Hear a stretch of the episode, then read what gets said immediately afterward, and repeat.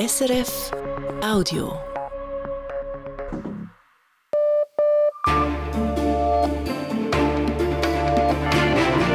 Radio SRF, Echo der Zeit mit Christina Scheidecker. Die Schauplätze an diesem 29. Januar. Deutschland, wo die großen Proteste gegen Rechtsextremismus weitergehen. Ein gutes Zeichen für die Demokratie, sagt Politologin Ursula Münch. Ich bin da jetzt durchaus optimistisch, dass diese Behauptung von vielen Rechtsextremen, dass sie tatsächlich das Volk verkörpern würden, dass diese Legendenbildung also damit einfach widerlegt ist und dass sich das eventuell auch an den Wahlurnen zeigen könnte. Dann Frankreich, wo die Wut der Bäuerinnen und Bauern Paris erreicht hat. Sie versuchen mit Straßenblockaden die Hauptstadt abzuriegeln. Israel, wo die Ausweglosigkeit des Krieges zu Pessimismus und Depression führt, das Echo-Gespräch mit dem israelischen Historiker Moshe Zimmermann. Und Straßburg, wo am Hauptsitz des Europarats der Wahlkampf fürs Generalsekretariat Fahrt aufnimmt, mittendrin Ex-Bundesrat Alain Berset. Im öffentlichen Verkehr in Deutschland soll bereits in wenigen Tagen wieder gestreikt werden. Thema in den Nachrichten mit Roger Brendlin. Diesmal geht es um den Nahverkehr in Städten und Agglomerationen. Die Gewerkschaft Verdi hat für Freitag zu Warnstreiks in fast allen Bundesländern aufgerufen, nur Bayern ist ausgenommen. Der Druck auf die Angestellten nehme zu, teilte Verdi zur Begründung mit. Die Gewerkschaft fordert unter anderem kürzere Arbeitsschichten und längere Ruhezeiten. Erst letzte Nacht ist ein fünftägiger Streik der deutschen Lokführerinnen und Lokführer zu Ende gegangen. Davon war vor allem der Fern- und Regionalverkehr betroffen. Auch in Deutschland hat die KDW-Gruppe Zahlungsunfähigkeit angemeldet. Die Betreiberin mehrerer Luxuswarenhäuser in München, Hamburg oder Berlin. Die Insolvenz der KDW-Gruppe folgt einige Wochen, nachdem die Signa in Schieflage geraten war, das Firmengeflecht rund um den österreichischen Investor René Benko. Signa ist zu 49,9 Prozent an der KDW-Gruppe beteiligt. Es wird nun versucht, die KDW-Warenhäuser zu sanieren, damit diese offen bleiben können. Der hochverschuldete chinesische Immobilienkonzern Evergrande soll liquidiert werden. Das hat eine Richterin in der chinesischen Sonderverwaltungszone Hongkong entschieden, wie mehrere Medien übereinstimmend berichteten. Die Richterin in Hongkong folgte dem Antrag der Gläubiger. Diese zogen in Hongkong vor Gericht, weil Evergrande an der dortigen Börse gelistet ist. Unklar ist, ob das Urteil in Festlandchina umgesetzt wird, wo viel Vermögen des Konzerns sitzt und ein anderes Rechtssystem gilt. Der Evergrande Immobilienkonzern ist offenbar mit mehr als 300 Milliarden US-Dollar verschuldet. In der israelischen Küstenstadt Tel Aviv hatte es heute zum ersten Mal seit mehreren Wochen wieder Raketenalarm gegeben. Auch in anderen Städten wurde Alarm ausgelöst. Israelische Medien berichten von Explosionen, die zu hören gewesen seien. Über verletzte Personen ist bis jetzt nichts bekannt. Die radikal-islamische Hamas reklamiert diese Raketenangriffe auf Tel Aviv für sich. Zu Meldungen aus der Schweiz jetzt. Hierzulande werden zwei Initiativen zur Windkraft lanciert. Einerseits sollen Windturbinen nicht mehr in Wäldern oder auf Waldweiden gebaut werden dürfen und andererseits soll bei einem Bau von Windturbinen ab einer Höhe von 30 Metern die betroffene Standortgemeinde zustimmen müssen, genauso wie besonders betroffene Nachbargemeinden. Hinter beiden Initiativen steht der Verband Freie Landschaft Schweiz. In der Schweiz greifen die Menschen heute mehr zu Medikamenten als noch vor 30 Jahren. Das zeigen die Resultate der Gesundheitsbefragung des Bundes für das Jahr 2022. 55 Prozent gaben da an, sie hätten in den sieben Tagen vor der Befragung ein Medikament eingenommen. 1992 waren das noch 38 Prozent gewesen. Zugenommen hat vor allem der Konsum von Schmerzmitteln. Vor 30 Jahren sagte noch etwas mehr als jede zehnte Person, ein Schmerzmittel genommen zu, haben. Bei der Befragung 2022 war es etwas mehr als jede vierte Person. Noch eine Meldung in eigener Sache. Andreas Blum, der ehemalige Direktor von Schweizer Radio DRS, ist im 86. Lebensjahr gestorben. Blum leitete Radio DRS von 1979 bis 1999. In seine Zeit fiel etwa die Gründung von DRS 3 im Jahr 1983, heute SRF 3. Vor seiner Zeit als Radiodirektor moderierte Blum verschiedene Sendungen des Schweizer Fernsehens, wie etwa die Telebühne. Von 1975 bis 1979 saß Blum auch als Vertreter der Sozialdemokratischen Partei im Nationalrat. Die Börsendaten von 18.04 Uhr geliefert von SIX. Der Swiss Market Index schließt heute bei 11.430 Punkten. Das entspricht einem Plus um 0,3 Prozent. Der Dow Jones Index in New York notiert momentan äh, unverändert im Vergleich zum Vortag. Der Euro wird zu 93 Rappen 35 gehandelt, der Dollar zu 86 Rappen 40. Und wie wird das Wetter? Der Hochnebel liegt morgen bei rund 500 Metern. Darüber ist es den ganzen Tag über sonnig mit ein paar Wolkenfeldern. Darunter ist es zunächst neblig. Später löst sich dann aber dieser Hochnebel auch im Flachland an den meisten Orten auf. Die Temperatur bei Nebel rund 5 Grad, ansonsten etwa 10. In Deutschland haben auch dieses Wochenende Hunderttausende gegen Rechtsextremismus und die AfD demonstriert, in verschiedenen Städten und Gemeinden im ganzen Land. Die Demonstrationen sind eine Reaktion auf Recherchen über ein rechtsextremes Treffen, an dem auch AfD-Leute beteiligt waren.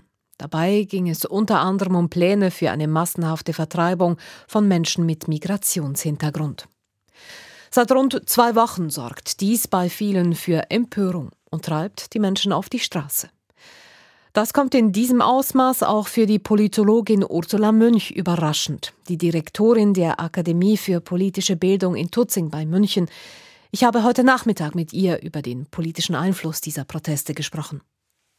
Also das hat mich tatsächlich überrascht. Also in dieser Höhe und dann in dieser Häufigkeit, auch in ganz unterschiedlichen deutschen Städten, also wahrlich nicht nur in den Großstädten, nicht nur in der alten Bundesrepublik in Westdeutschland, sondern also auch wirklich in kleineren Orten, auch in Ostdeutschland, auch wenn dort weniger auf die Straße gehen. Aber also diese Massivität und diese Konstanz und diese Flächendeckung, das ist schon schon überraschend und soll interpretiert werden, so nehme ich das wahr, also auch als Versuch dieser ansonsten ja eher schweigenden Mehrheit, sich zu Wort zu melden.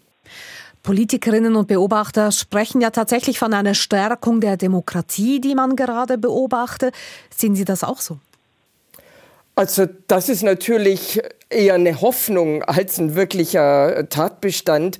Wir müssen ja abwarten, wie dann tatsächlich auch die entscheidenden Wahlen dann vonstatten gehen. Wenn die Leute jetzt auf die Straße gehen, und zwar diejenigen, die schon immer überwiegend wohlmeinend waren auf dem Boden der freiheitlichen demokratischen Grundordnung und an den verschiedenen Wahltagen, wir haben ja einerseits die Europawahl im Juni und wir haben im September dann in Ostdeutschland drei wichtige Landtagswahlen Landtagswahlen, wenn die Leute dann dort nicht zur Wahl gehen, beziehungsweise dann doch die AfD wählen, dann hat die Demokratie natürlich nichts davon. Aber ich bin da jetzt durchaus optimistisch, dass diese Behauptung von vielen Rechtsextremen, dass sie tatsächlich, ja, die quasi das Volk verkörpern würden, was für eine Anmaßung, dass diese Legendenbildung also damit einfach widerlegt ist und dass sich das eventuell auch an den Wahlurnen, an den Wahlergebnissen zeigen könnte.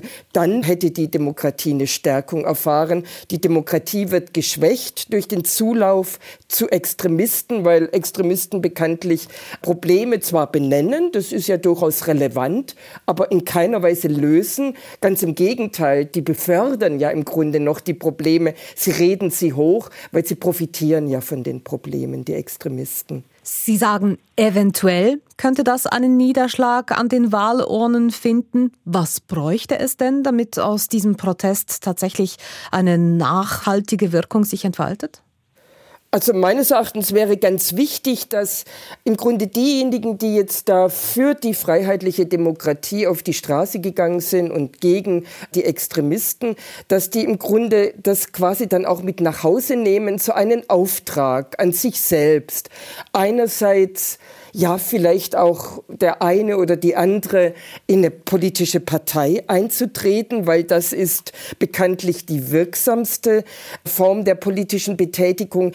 Und das andere ist, dass unabhängig vom parteipolitischen Engagement die Leute wieder mit anderen ins Gespräch kommen müssen. Und zwar mit denjenigen, die zwar unzufrieden sind und die Kritik äußern, die aber jetzt eigentlich nicht extremistisch denken. Und das wäre das Schöne und das Erstrebenswerte. Sie sprechen von Parteieintritten als wichtiger Mechanismus, damit es nachhaltig wird.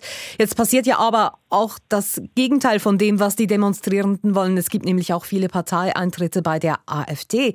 Kann eine solche Protestwelle, wie wir sie aktuell sehen, auch aus Sicht der Demonstrierenden gedacht, unerwünschte Konsequenzen haben? Ja, das ist leicht möglich. Also zum einen bekommt es einer Demokratie, gerade in einer repräsentativen Ordnung wie der bundesdeutschen, bekommt diese Dauermobilisierung eigentlich gar nicht. Das ist bei uns gar nicht so sehr vorgesehen und ist dann zumindest in dieser Höhe und in dieser Häufigkeit dann eigentlich eher ein Krisenphänomen. Und dann ist natürlich, das sagen Sie völlig zu Recht, natürlich mobilisieren sich die verschiedenen politischen Lager. Also es findet natürlich durchaus auch eine Mobilisierung der AfD-Wählerschaft statt. Das ist unverkennbar. Aber eins muss man auch feststellen, selbst in Ostdeutschland, wo die AfD nun wirklich hohe Umfrageergebnisse hat, circa 30 Prozent, da ist auch der Zulauf zur AfD ist nach wie vor nur eine Minderheit. Also insofern würde ich sagen, das kann man in Kauf nehmen. Wir haben gleichzeitig so ein bisschen so eine unangenehme Begleitmusik, als auch Politiker aus dem eher insgesamt bürgerlichen Lager versuchen im Grunde diese Demonstration so ein bisschen abzutun. Und das verkennt das. Also es geht wirklich die breite Mitte der Bevölkerung in Deutschland auf die Straße. Leute, die in ihrem ganzen Leben niemals daran gedacht hätten, ein Transparent zu schwenken. Welche Schlüsse soll, kann die Politik daraus ziehen aus dieser Protestbewegung? Ein Fehler wäre es, wenn jetzt gerade die Ampelregierung in Berlin, die ja stark in der Kritik steht aufgrund ihrer Zerstrittenheit, aufgrund der Fehler, die sie tatsächlich gemacht hat, wenn die sich jetzt quasi zurücklehnen würden und sagen würden, naja, äh, die Bürger gehen ja auf die Straße, das können wir denen überlassen, wir müssen nichts ändern. Seriöse Politik und gerade die Bundesregierung muss dann im Grunde auch drüber nachdenken, welchen Beitrag haben Sie selbst dazu geleistet, dass die Leute sich nur noch bei der AfD aufgehoben fühlen. Und da muss man in sich gehen und muss vielleicht auch manche politische Maßnahme revidieren, Politik anders machen und vor allem den Leuten auch erklären, was soll das eigentlich alles? Was haben wir denn eigentlich vor? Und nicht ständig dieses Klein-Klein, was wir zurzeit in Deutschland ein bisschen auf Bundesebene haben. Sagt die Politologin Ursula Münch. Das ist das Echo der Zeit auf Radio SRF. Bei uns geht es weiter mit den Landwirtschaftsprotesten in Frankreich, die auch Bäuerinnen und Bauern in der Schweiz inspirieren. Mit der Europäischen Union, die mit der Rolle Ungarns hadert. Es geht um Unterstützungsgelder für die Ukraine. Und mit der Frage, welches Interesse Russland an Friedensverhandlungen hat. Nicht nur in Deutschland wird demonstriert, eben auch in Frankreich. Dort sind es vor allem Bäuerinnen und Bauern, die seit Tagen Druck machen auf die Regierung. Diese hatte zwar übers Wochenende Konzessionen gemacht, doch die Protestierenden sind damit nicht zufrieden. Sie haben angekündigt, heute mit Straßensperren die Hauptstadt Paris abzuriegeln, falls nötig auch über eine längere Zeit. Der Bericht von Daniel Voll. Der Zorn der Bauern ist übers Wochenende nicht abgeflaut. Die Palette ihrer Forderungen ist breit. Rund 120 Punkte hat der große nationale Bauernverband vergangene Woche aufgelistet, sagt dieser Bauer aus dem Département Oise im französischen Fernsehen. Chaque région a ses petites spécificités. Nous, dans le Nord, c'est vraiment le, les normes. On en a ras-le-bol des normes euh, franco-françaises. Ça, pour le coup, je pense qu'ils peuvent mettre un coup de crayon. Die Forderungen seien je nach Region unterschiedlich. Im Département Oise seien es vor allem die Vorschriften der EU, die von Frankreich noch verschärft würden. Auch wolle man weniger scharfe Kontrollen. Euh. Viele Bauern kommen von weit her nach Paris, zum Beispiel aus dem Südwesten, der Region zwischen Toulouse und Bordeaux, der Gegend, wo der Protest vor rund zehn Tagen begonnen hat. Ihr Aufmarsch zur Belagerung von Paris wird auch medial inszeniert. Der Nachrichtensender France Info zum Beispiel ist mit einem Bauern unterwegs, der am frühen Morgen in Agen gestartet ist. Die Fahrt nach Paris wird mindestens bis Dienstagabend dauern. Genügend Zeit also für Interviews aus der Führerkabine des Traktors.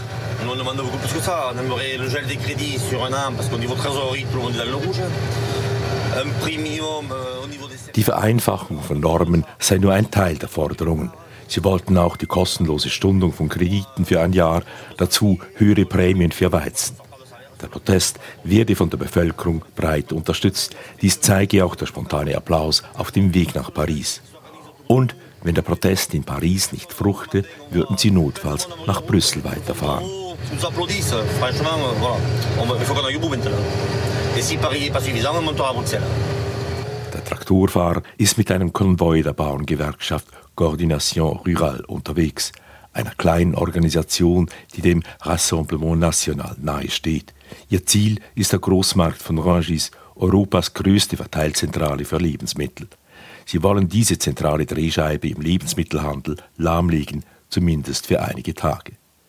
Vielen Bauern ist diese Blockade von Rangis jedoch zu radikal. Den Präsidenten der Jungbauern zum Beispiel, die den Protest bisher zusammen mit dem Nationalen Bauernverband geprägt haben. Moi, je ne trouve pas que c'est la bonne idée euh, d'aller embêter euh, les concitoyens, parce que là, clairement, quand vous allez aller bloquer Rungis, vous allez empêcher euh, euh, les produits alimentaires de sortir. Alors, je vois déjà le symbole de dire... euh, Es sei keine gute Idee, die Bürgerinnen und Bürger zu belästigen. Der Bauernprotest werde nach Umfragen von 90 Prozent der Bevölkerung unterstützt. Mit einer Blockade der Versorgung riskierten die Bauern vor allem, dass die Stimmung in der Bevölkerung kippen könnte. Concitoyens nous soutiennent, on le voit 90%. Donc, euh, à un moment donné, attention à pas faire des actions qui vont euh, mettre les gens contre nous.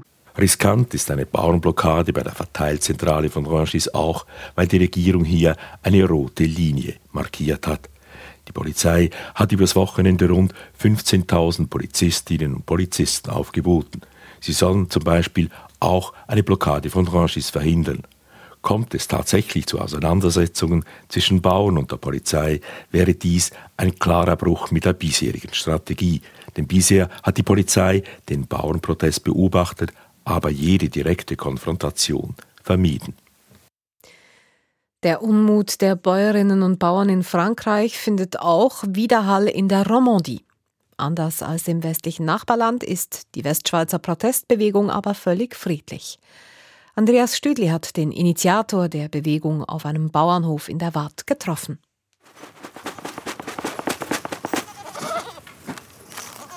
Wenn der Futterkübel geschüttelt wird, dann kommen sie angerannt, die Geißen auf dem Hof im Waadländerdorf Bonvillard in der Nähe von Yverdon. Arno Rocha arbeitet als Angestellter hier und ist im Alter von erst 23 Jahren das Gesicht des Protests der Westschweizer Bauern geworden. Auslöser war eine Gruppe auf Facebook, die er gegründet hatte, Revolte Agricole Suisse, der Aufstand der Schweizer Landwirtschaft.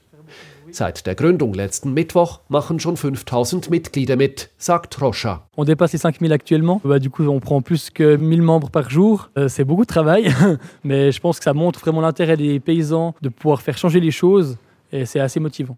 1000 neue Mitglieder kämen pro Tag hinzu, teilten Bilder ihrer Protestaktionen und tauschten sich aus. Dass sich die Bäuerinnen und Bauern so einsetzen würden, sei motivierend. Der Protest macht sich aber nicht nur online bemerkbar, über 300 Ortsschilder wurden in der Romandie abmontiert und verkehrt herum wieder angeschraubt. Ganz nach dem Motto des französischen Bauernprotests En marche sur la tête. Aber was heißt das? Ça veut dire que hum, on va à l'envers du bon sens, je pense. Sie gingen wieder die Vernunft, weil die Welt auf dem Kopf stehe. Mit Traktoren Straßen blockieren wie in Deutschland oder Frankreich, das will dieser höfliche junge Mann im Faserpelz aber nicht. On va vraiment éviter d'avoir cette violence, d'avoir ces actions qui sont un peu choc, avec par exemple les- de brûler des pneus comme ça. Pour nous, ça fait pas de sens. C'est pas notre volonté. Sie wollten keine Reifen verbrennen. Die Westschweizer Landwirtschaftsrevolte sei pazifistisch, sagt Roscha. Jeden Morgen fährt er vom Bauernhof der Eltern hierher nach Bonvillach. Um halb sechs Uhr am Morgen beginnt er, die 50 Kühe zu melken mit einer Maschine. Gegen 1200 Liter Milch werden pro Tag in die Käseproduktion geliefert. In der Schweiz hätten die Bauern es zwar besser als in den Nachbarländern, sagt Rocha, im Kern gehe es aber um das gleiche Problem. Euh, on aimerait vraiment être rétribué pour nos produits, donc plus de prix, moins de primes. Die Bauern müssten für ihre Produkte anständig bezahlt werden und nicht durch Direktzahlungen. Und die Löhne um die 4.000 bis 4.500 Franken pro Monat seien zu tief. Der Schweizer Bauernpräsident Markus Ritter hat die neue Bewegung auch schon auf dem Schirm. Er stellt klar, wir sind nicht in Frankreich, dort wird teilweise recht rabiat an Kundgebungen, auch mit Aktionen umgegangen. Und das wollen wir hier in der Schweiz sicher nicht und das brauchen wir auch nicht. Aber es ist gut, wenn eben auch unsere Basis, wenn sie Sorgen hat, sich auf eine sympathische Art und Weise bemerkbar machen kann. Der Bauernverband ist im Gespräch mit der neuen Westschweizer Bewegung, auch damit alles friedlich bleibt. Das ist bis jetzt der Fall. Es blieb bei den verkehrt montierten Schildern an Ortseinfahrten und bei Gummistiefeln, die daran aufgehängt wurden. Les bottes suspendues au panneau, c'est pour montrer que s'il n'y a plus de paysans, bah, il restera plus que nos bottes et que vous aurez plus rien à manger. Wenn es keine Bauern mehr gäbe, würden nur die Stiefel bleiben. Dann gäbe es nichts mehr zu essen, sagt Arno Rocha verschmitzt. Er will die Gunst der Stunde nutzen und in der Romandie mit seinem friedlichen Bauernprotest weitermachen. Am Donnerstag treffen sich die Staats- und Regierungschefinnen der EU zum Sondergipfel. Und dabei steht einiges auf dem Spiel. Es geht um 50 Milliarden Euro Unterstützung für die Ukraine. Die Ungarn, als einziger der 27 Mitgliedstaaten, seit Monaten blockiert. Noch sieht es nicht nach einem Kompromiss aus. Mit jedem Tag steigt aber der Druck auf die ungarische Regierung. Fast jedes Mittel scheint recht, um Budapest und Premier Viktor Orban zum Einlenken zu bewegen. Das zeigt die Analyse von EU-Korrespondent Charles Liebherr. Im Rat der Mitgliedstaaten zirkuliert ein Bericht, der die Schwächen der ungarischen Wirtschaft auflistet. Das könnten sich die Staats- und Regierungschefs zu Nutzen machen, um Druck auf Ungarn auszuüben. Stelle Ungarn nämlich weiter auf Stur am kommenden EU-Gipfel, könnten doch einige EU-Regierungen öffentlich Investoren davon abraten, in Ungarn zu investieren, steht da geschrieben. Eine hohe EU-Beamtin bestreitet nicht, dass dieser Bericht vorliegt, will diesen aber nicht als Drohung gegen Ungarn verstanden wissen, fragt sich, was es denn sonst sein könnte. Der Bericht zeigt, wie gereizt die Stimmung ist. Seit Wochen drängen 26 EU-Länder Ungarn zum Einlenken, ohne Erfolg. Nur scheinbar macht Ungarn Kompromissvorschläge. Orbans Regierung würde dem mehrjährigen Kreditrahmen für die Ukraine zustimmen, falls jedes Jahr neu geprüft würde, ob die Ukraine alle Bedingungen für eine Auszahlung erfüllt. Logisch will niemand darauf eingehen, zu durchsichtig ist die Absicht. Ungarn könnte jedes Jahr neu seine Vetomacht ausspielen. Es gibt Pläne, den Ukraine-Fonds außerhalb des EU-Budgets zu schaffen, ohne Ungarn. Das wäre allerdings im Sinne Viktor Orbans. Diesen Sieg will ihm darum niemand gönnen. Und eine solche Lösung würde die Spaltung der EU offenbaren. Sie würde zudem die Zustimmung von einigen nationalen Parlamenten erfordern. Verzögerungen drohen, die Ukraine könnte in Zahlungsschwierigkeiten geraten. Schlechte Option also. Auffallend ist, wie nun immer mehr EU-Staaten betonen, dass ihre Geduld ausgereizt sei von Ungarn. Immer mehr EU-Staaten wünschen sich, mehr oder weniger laut, eine Abstimmung im Rat über die Frage, ob Ungarn gegen Grundwerte der EU verstößt. Ungarn verletzt gemäß mehreren Gerichtsurteilen EU-Grundrechte, etwa bei der Diskriminierung von gleichgeschlechtlichen Paaren, von Asylsuchenden oder wegen fehlender Garantien für die Unabhängigkeit von Hochschulen oder der Justiz.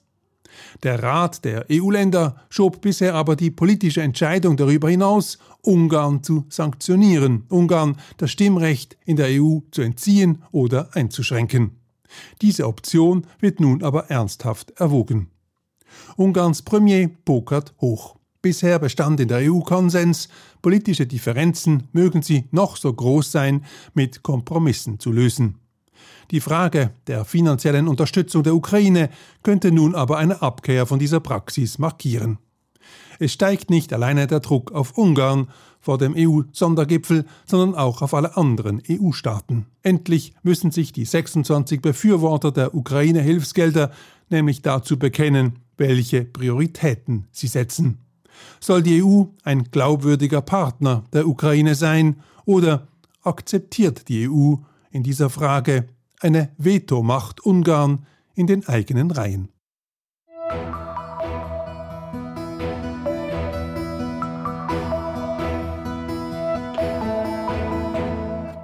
Seit über 100 Tagen ist Krieg im Nahen Osten. Noch sind mehr als 130 israelische Geiseln in der Hand der militant-islamistischen Hamas.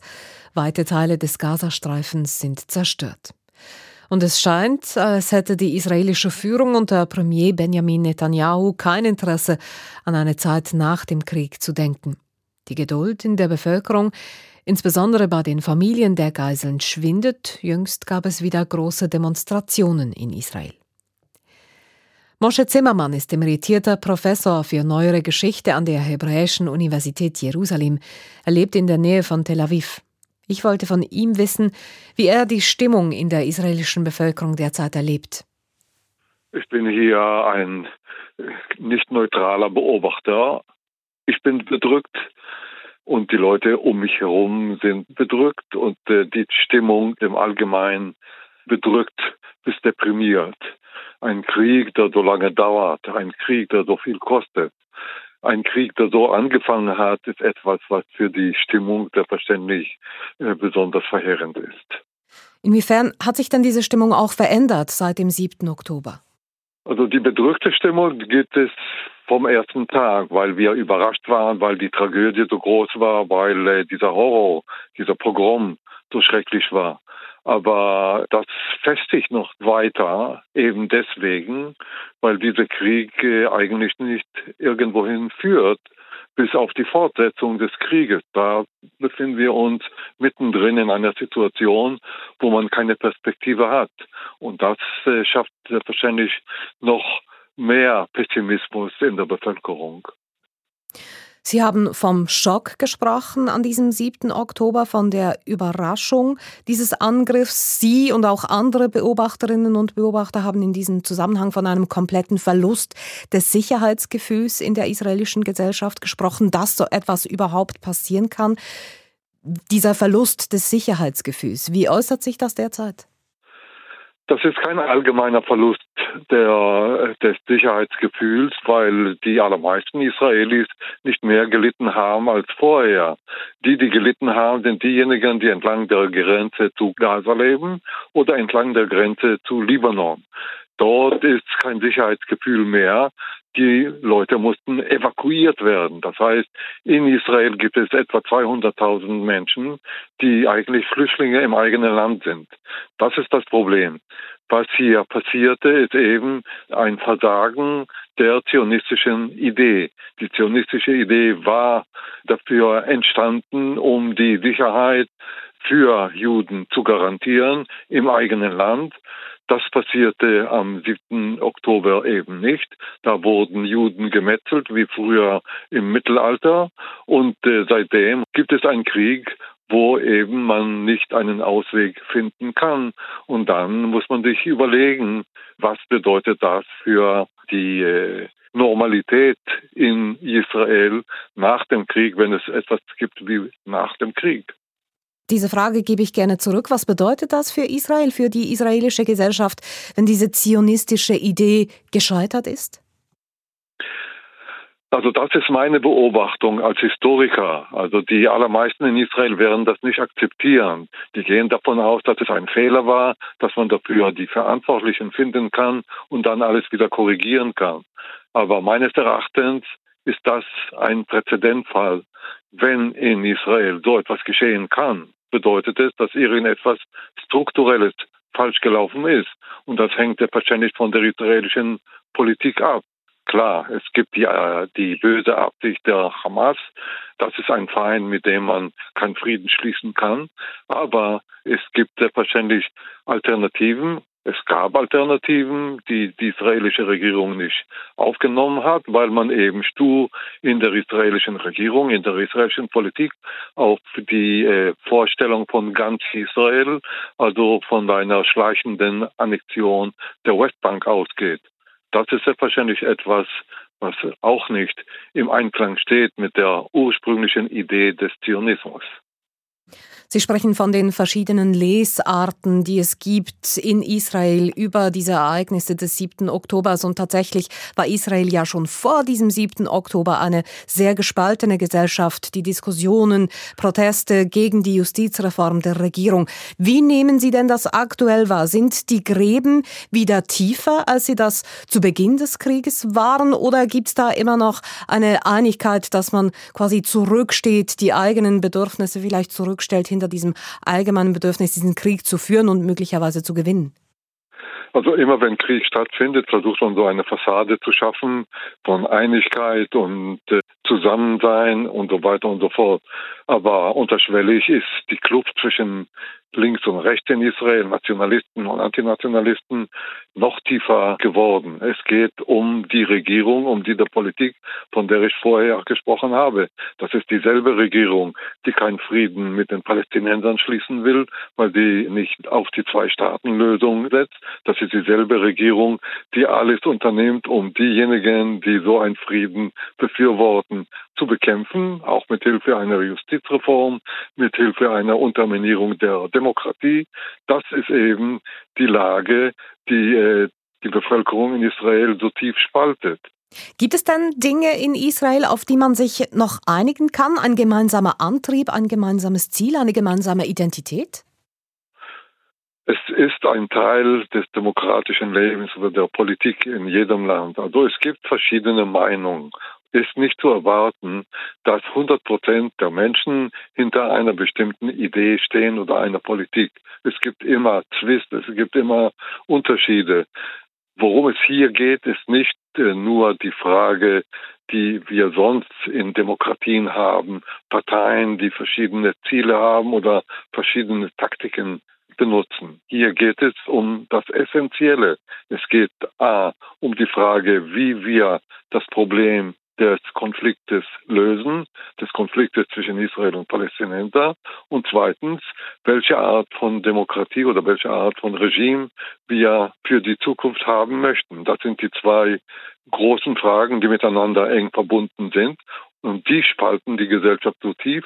Und die bedeuten mehr als die Spaltung, die man in einem normalen demokratischen Land hat zwischen Parteien und zwischen Lager sagt der israelische Historiker Moshe Zimmermann. Sie hören das Echo der Zeit mit diesen Themen in den nächsten Minuten. Wladimir Putins Kalkül in Sachen Friedensverhandlungen einerseits und Alain Berset's Chancen, zum Generalsekretär des Europarats gewählt zu werden. Die Schweiz will einen Friedensgipfel zum Ukraine-Krieg ausrichten. Das ist seit rund zwei Wochen bekannt. Brisant ist dabei die Frage, ob Russland am Gipfel teilnimmt. Aktuell erscheint das eher unwahrscheinlich, auch wenn Außenminister Ignazio Gassis betont, ohne Russland könne es keinen Frieden geben und auch wenn andere Stimmen in Europa Verhandlungen mit Moskau fordern. Es stellt sich die Frage, will Wladimir Putin überhaupt verhandeln? Die Analyse von Russland-Korrespondent Callum McKenzie. Zuerst eine Recherche der New York Times, dann doppelte Bloomberg nach. Über inoffizielle diplomatische Kanäle signalisiere Russland, es wolle mit den USA über eine Waffenruhe in der Ukraine verhandeln. Putin sei bereit, die Kämpfe einzufrieren, um dann zu Hause einen Sieg zu verkünden, sagten russische und amerikanische Beamte den beiden Zeitungen. Freilich kommen aus Moskau aber auch ganz andere Signale. Ex-Präsident Dmitri Medvedev, einer der fanatischsten Kriegsfalken im Kreml, schrieb jüngst, eine unabhängige Ukraine dürfe auf historisch russischem Land nicht existieren. Putin selbst erklärte Mitte Januar, die eroberten Gebiete werde man nie wieder hergeben. Er vergaß damit seine eigene Propagandarhetorik, wonach es in der Ukraine um Entnazifizierung und Befreiung gehe. Dem Kalkül des Kremls am nächsten kommt wohl ein Bericht, den der russische Auslandsgeheimdienst SWR im Dezember veröffentlichte. Das sagt die renommierte russische Politologin Tatjana Stanovaya, die heute außerhalb Russlands lebt. In diesem Bericht wird behauptet, westliche Regierungen hätten das Vertrauen in den ukrainischen Präsidenten Volodymyr Zelensky verloren und wollten ihn austauschen. Laut Stanovayas Quellen in Moskau will der Kreml damit im Westen zu verstehen geben, dass er nach einem Abgang Zelenskys zu Verhandlungen bereit sein könnte. Das auffällig breit gestreute Schreiben des SWR offenbart vieles über Russlands Verständnis des Konflikts. Der Westen steuere den angeblich künstlichen ukrainischen Staat wie eine Marionette und könne das Staatsoberhaupt beliebig auswechseln. Was Putin und seine Propaganda bereits mehrfach betont haben, ist offenbar auch die Grundannahme des Geheimdienstes.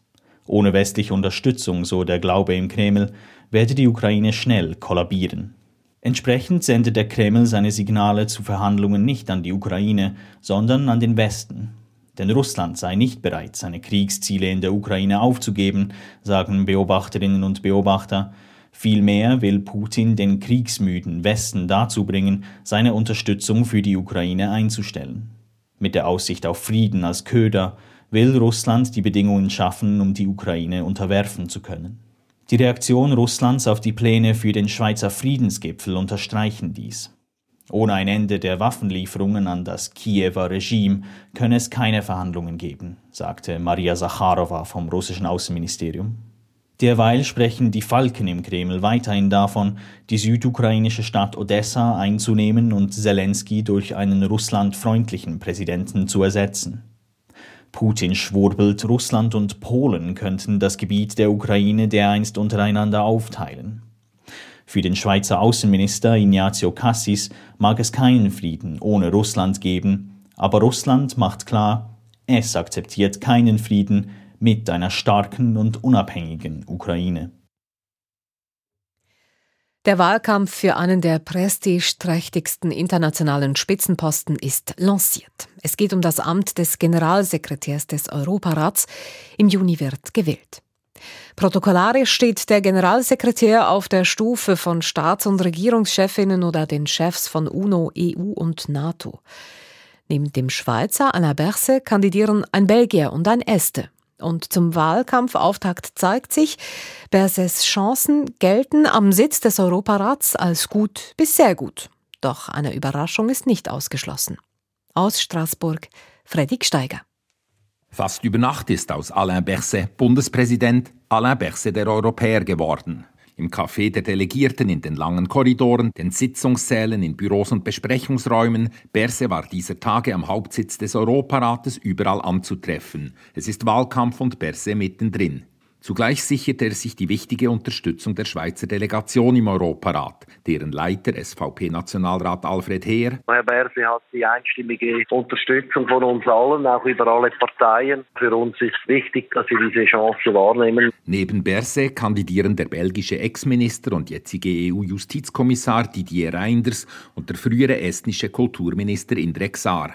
Für den jurassischen Sozialdemokraten Pierre-Alain Friede ist Berse der Favorit. Objektiv sei er indes nicht. Moi, personnellement, j'en ferai mon favori. Je suis pas objectif. Man suche diesmal einen profilierten Kandidaten mit dickem Adressbuch, der auch mal direkt Staats- und Regierungschefs anrufen könne. Il a vraiment le profil. On cherche ici à ce poste des gens qui sont chefs d'État ou anciens premiers ministres. Das sieht der Neuenburger Freisinnige Damien Cotier gleich. Er engagiert sich stark im Europarat und nun auch für Berse. Wir kommen mit dem ehemaligen Bundespräsidenten und das ist sehr geschätzt. Er muss den Dialog haben mit Staatschefs, mit Regierungschefs. Wer dem Europarat mehr Gewicht geben wolle, teile diese Einschätzung. Man will eine starke Organisation und dafür braucht man einen starken Generalsekretär. Ob das wirklich alle Regierungen der 46 Mitgliedsländer wollen, ist eine andere Frage.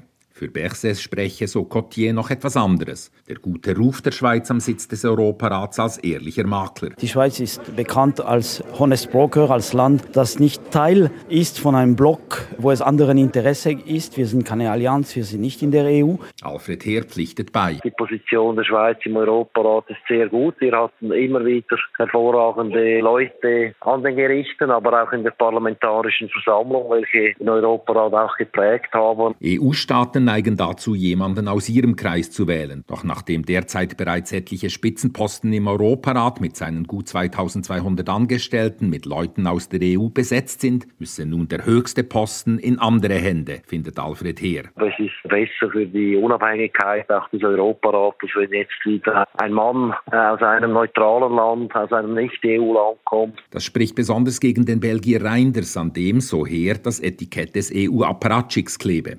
Die Briten haben, so ist zu hören, Berset sogar ermuntert, den Hut in den Ring zu werfen. Rückenwind gab es auch aus Frankreich. Präsident Emmanuel Macron und Berset haben einen guten Draht zueinander. Dazu kommt, Reinders hat schon früher einmal für den Posten kandidiert und wurde nicht gewählt. Diesmal wäre er beim Amtsantritt im Herbst schon 66-jährig, also im Rentenalter. Berset und der Estesar, beide erst 51, versprechen mehr frischen Wind.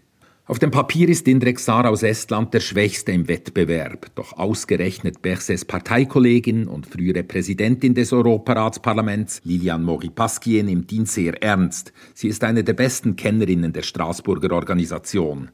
Berset habe gewiss Chancen, aber es reiche nicht, ein guter Kandidat zu sein. Noch sei alles offen.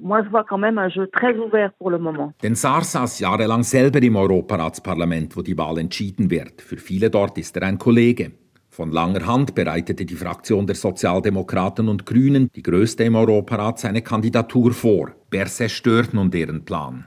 Einig ist man sich, der Posten des Generalsekretärs bietet viel Handlungsspielraum. Damien Cotier. Er muss mit politischer Initiative kommen und dann Unterstützung bauen. Der neue Generalsekretär solle mehr General als Sekretär sein. Denn anders als sie neulich gelesen habe, handle es sich um alles andere als bloß um ein Ehrenamt, findet Maurice Pasquier. C'est en tout cas pas une euh, fonction honorifique, comme j'ai pu le lire euh, quelque part. Wer Entschlossenheit, Hartnäckigkeit mit diplomatischer Finesse verbinde, erreiche viel.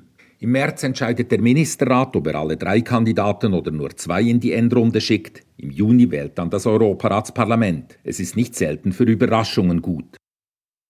Das war das Echo der Zeit mit Redaktionsschluss um 18.41 Uhr. Verantwortlich für die Sendung Lukas Schneider, für die Nachrichten Thomas Fuchs, am Mikrofon Christina Scheidecker. Das war ein Podcast von SRF.